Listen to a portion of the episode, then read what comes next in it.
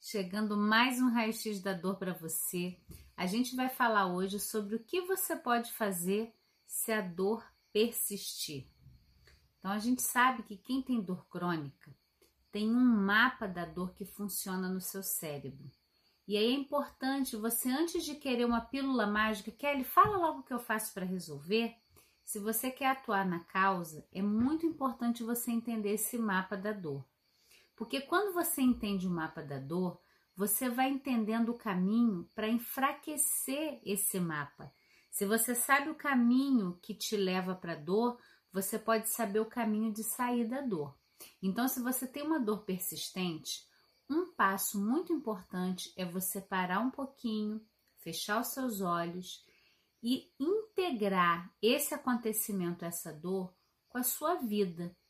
O que estava acontecendo quando você desencadeou essa dor? Esse é um primeiro passo que muda muito a maneira como a sua mente e o seu corpo interpretam a dor. Então, eu vou dar um exemplo: se você coloca a mão numa chapa quente, você nem vai pensar e você já vai tirar a mão. Quando você tem uma dor crônica, uma dor que está ali, que continua, ela está tentando te informar para tirar a mão da chapa quente, entende? Essa dor não está ali porque o seu cérebro ele é totalmente errado. A gente costuma dizer que na dor crônica existe uma interpretação um pouco equivocada da dor. Mas na perspectiva do planeta Eva, toda dor tem um convite por trás. Então, para que essa dor surgiu no seu corpo? O que estava acontecendo na sua vida naquele momento que a dor começou? Então, esse é um primeiro passo fundamental porque você vai começar a entender o caminho que essa dor se originou, certo? Segundo passo importante, você perceber na sua rotina toda dor ela tem um hábito também que reforça aquele mapa no cérebro. Então, primeiro você já identificou e conectou com a sua vida, o seu momento de vida quando começou aquilo. Talvez aí você já tenha alguma dica de para que essa dor. O segundo passo é você perceber dentro da sua rotina quais atividades da sua vida que você percebe que geram a dor. De repente você pode falar para mim, poxa, Kelly, eu trabalho sentado, eu tenho que ficar oito horas sentada e ali eu já saio com a coluna doendo, com tudo doendo. Ou então não, o jeito que eu durmo, o jeito que eu sento no sofá, perceber os hábitos que estão é, nutrindo o mapa da dor no seu cérebro. E aí você pode falar, Kelly, se eu trabalho oito horas, como que eu vou? Vou largar meu trabalho, vou parar de trabalhar? Então a gente pode ter pequenas alterações. Eu falo, o mais incrível é que o nosso corpo ele é tão inteligente, ele é tão resiliente que se você fizer um pequeno, então eu tô aqui numa cadeira agora, né? Se estivesse trabalhando num computador.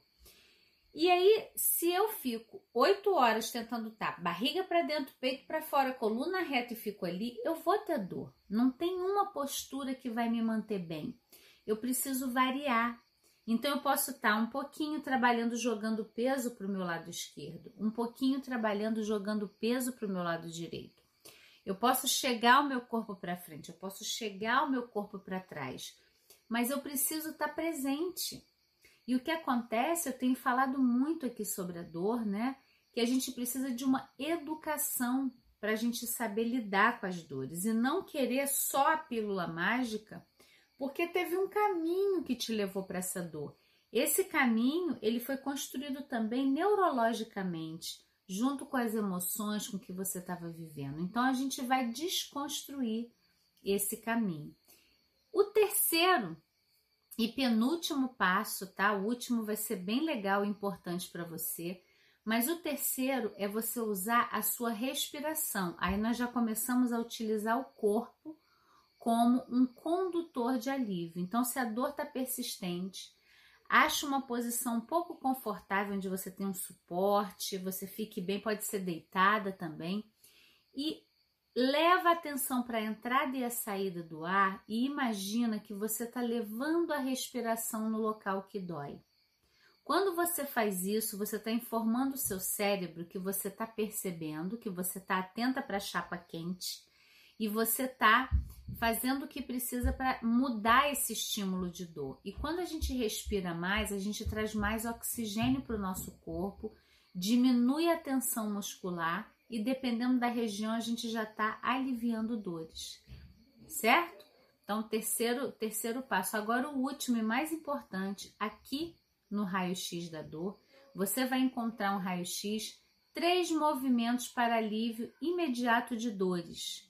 Eu vou pedir a você para incluir esses movimentos, seja qual for a dor.